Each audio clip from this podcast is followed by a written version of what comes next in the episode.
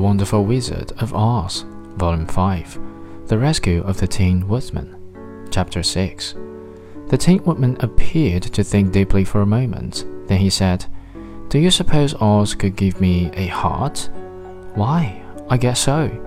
Dorothy answered, It would be as easy as to give the Scarecrow brains. True, the Tin Woodman returned. So if you will allow me to join your party, I will also go to the Emerald City and ask Oz to help me. Come along, said the Scarecrow heartily, and Dorothy added that she would be pleased to have his company.